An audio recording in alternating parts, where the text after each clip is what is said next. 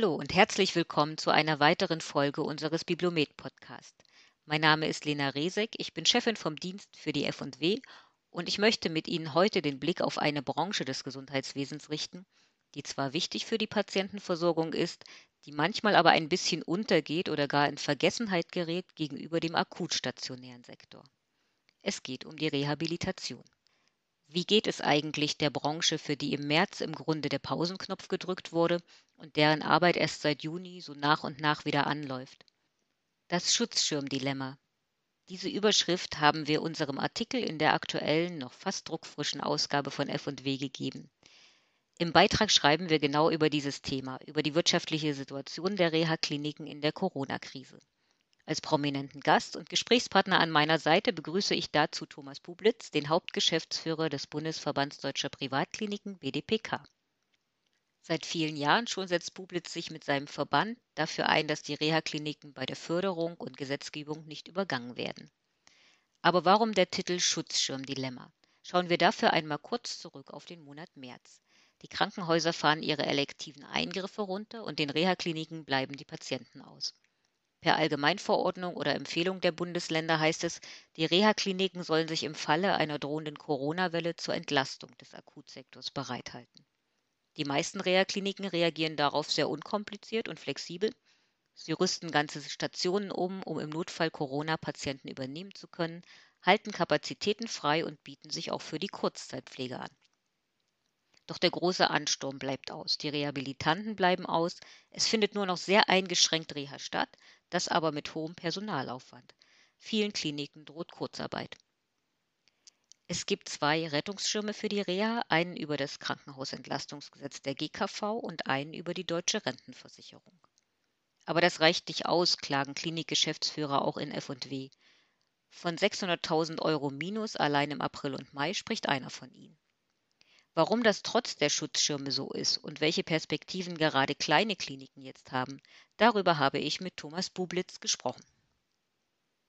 Herr Bublitz, wie steht die Reha-Branche, wie stehen die Reha-Kliniken nach der ersten Phase der Corona-Krise da? Schönen guten Tag, Frau Resek. Das ist nicht so ganz einfach zu beantworten mit gut oder mit schlecht. Die Reha-Kliniken erleben schon, dass äh, allmählich wieder mehr Patienten in die Kliniken kommen.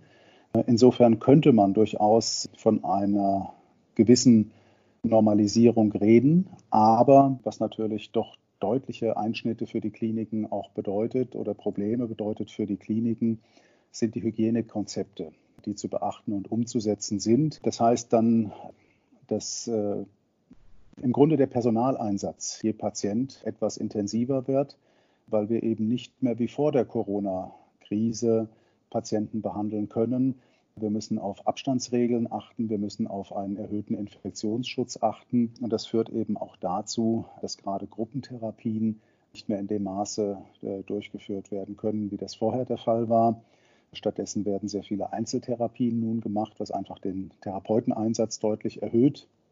Auch Informationsveranstaltungen äh, können nicht mehr so organisiert werden, wie das vor der Krise der Fall gewesen ist. Insofern haben es die Kliniken einer deutlich erhöhten personellen Anforderung bei der Behandlung von Patienten zu tun. Und es ist eben leider auch nicht im Vergütungssatz abgegolten.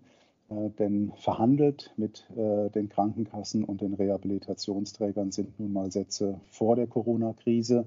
Und das führt eben dazu, dass die Kosten eigentlich mit diesen Vergütungssätzen nicht abgegolten sind.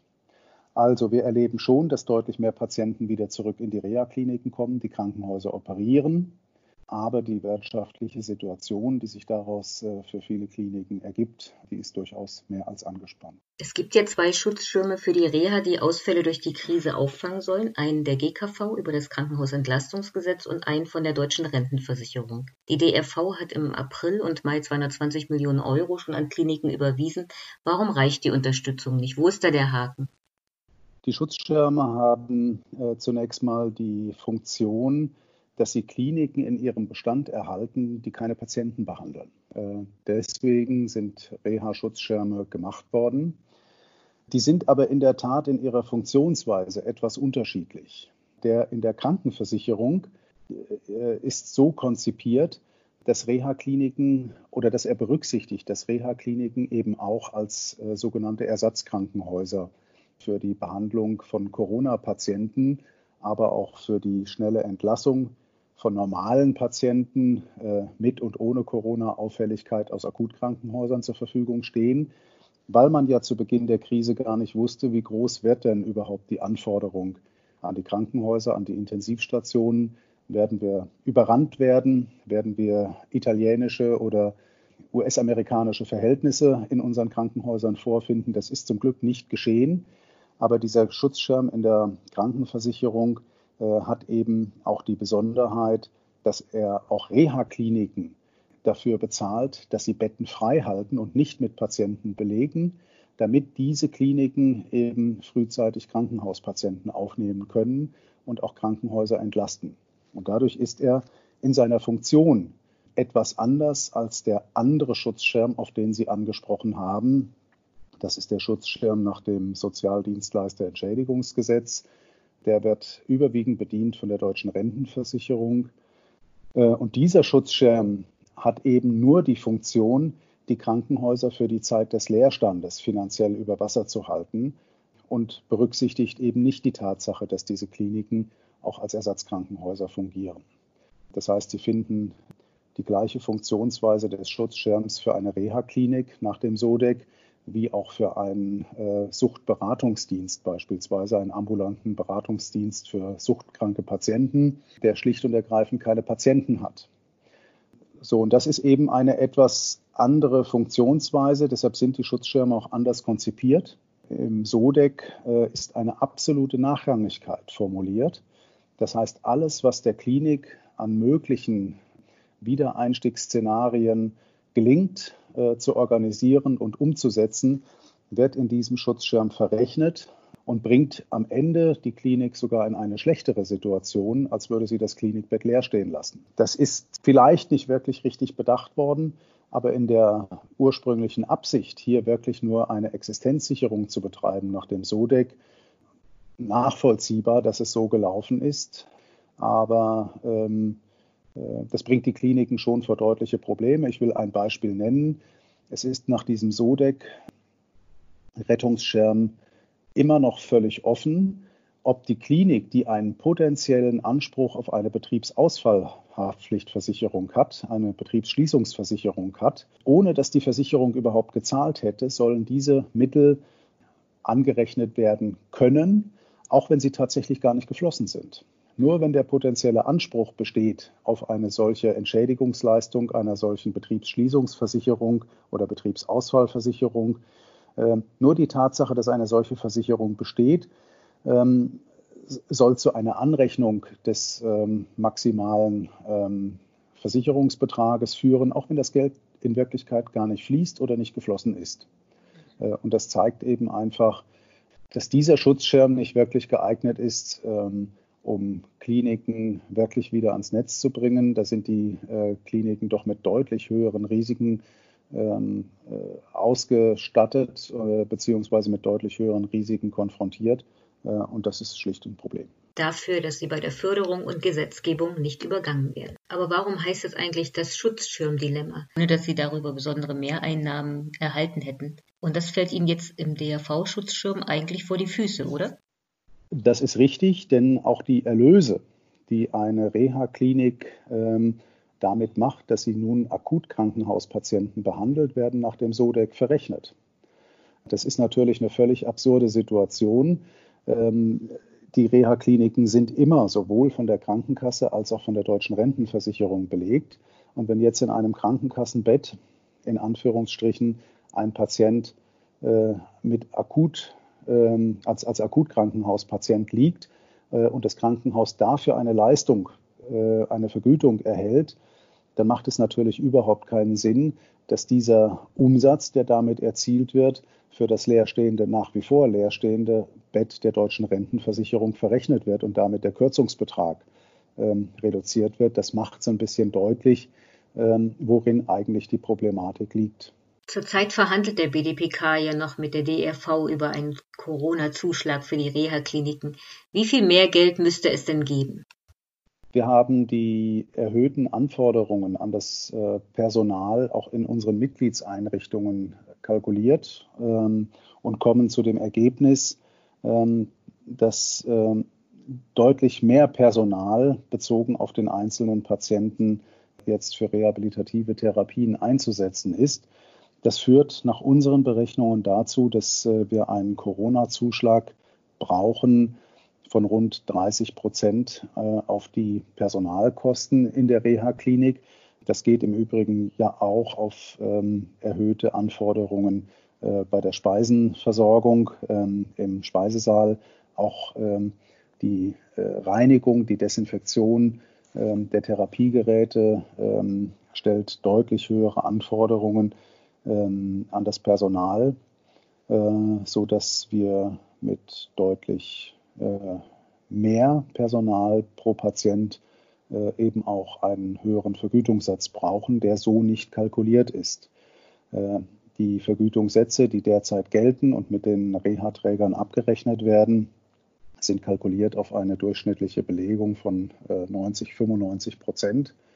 Derzeit haben die Kliniken eine maximal mögliche ähm, Belegung von rund 70 Prozent. Und daraus wird auch schon erkennbar, dass die Vergütungssätze eben dringend um einen Corona-Zuschlag aufgestockt werden müssen. Darauf sind die Kliniken angewiesen, äh, wenn sie eine äh, sowohl ähm, nach Infektionsschutzgesichtspunkten sichere Rehabilitation als auch eine wirksame Rehabilitation für den Patienten anbieten wollen, dann braucht es eben einen Corona-Zuschlag, der in Euro umgerechnet ähm, bei rund 30 Euro liegen wird. Sie sprachen ja schon über den erhöhten Infektionsschutz.